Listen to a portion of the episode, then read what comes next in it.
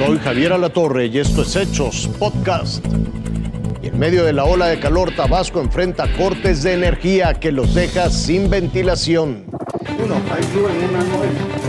Sin energía eléctrica y a 40 grados. ¿Alguien podría dormir así?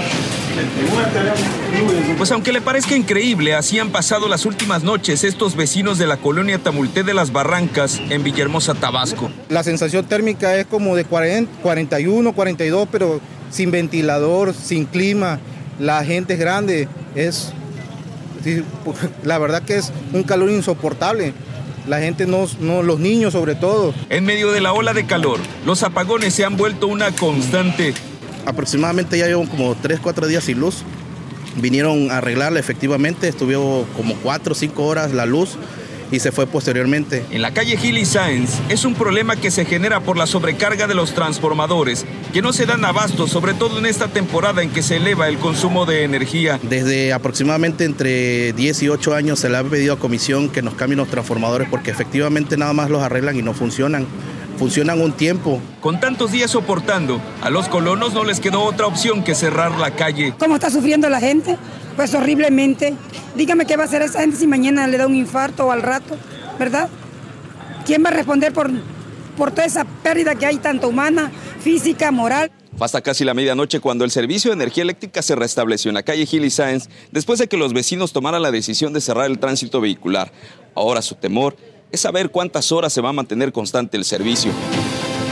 Sobre todo porque no es la primera vez que ocurre lo mismo, en que sus alimentos se descomponen en el refrigerador y se ven obligados a pasar la noche en vela por la falta de luz eléctrica.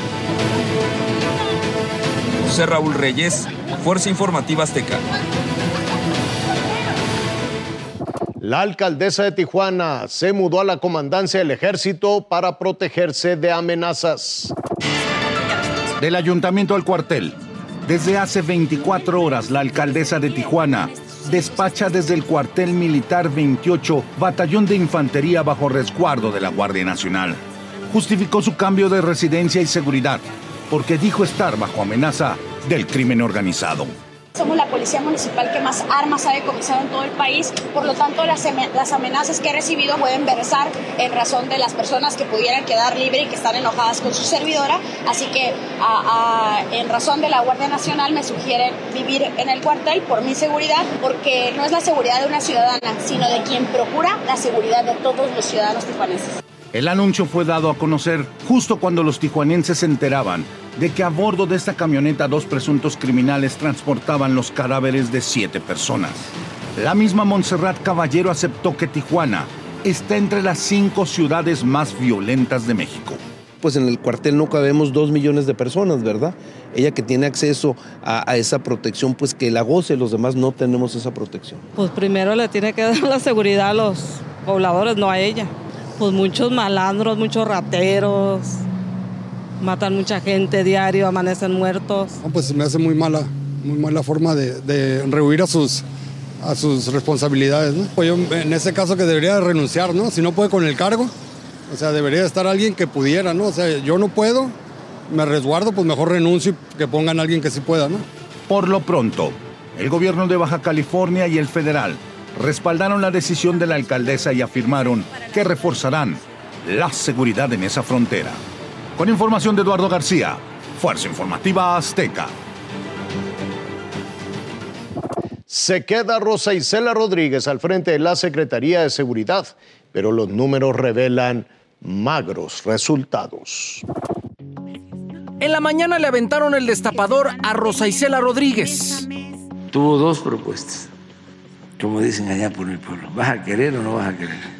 Pero ella dice que de corcholata no. Yo le pedí que por favor me permitiera seguir formando parte del gabinete que él encabeza. Un gabinete histórico, un gabinete que tiene mucho trabajo y que trabaja para el mejor presidente que hemos tenido en los últimos tiempos. Permanece en la silla a pesar de que las estadísticas no reflejen seguridad en los hogares de los mexicanos. Ahí están las cifras. Entre enero y mayo de 2023 se registraron 420 víctimas de secuestro. al alza con un aumento del 17% comparado con el mismo periodo de 2022. Arriba el narcomenudeo, 37.859 casos en los primeros cinco meses de 2023. Se fue para arriba en 3% en comparación con el mismo periodo del año pasado. Y el homicidio doloso, el más doloroso. En el primer trimestre de 2023, 16 estados con aumentos. Una víctima de homicidio doloso cada 20 minutos, según el Observatorio Nacional Ciudadano. No se queda atrás la extorsión, que azota a 14 estados. Violación se mantiene marcadamente en crecimiento desde el primer trimestre de 2020, año en el que Rosa Isela asumió la titularidad de la Secretaría de Seguridad y Protección Ciudadana. 25 estados registraron incrementos. De estos, 6 presentaron aumentos mayores a 25% tan solo en los primeros tres meses de 2023. No, no. Ya hasta ahí, hasta ahí. Hasta ahí está bien. Ya, ya dije que me quedo en seguridad. A seguridad. Seguridad y protección ciudadana. Hasta aquí la noticia, lo invitamos a seguir pendiente de los hechos.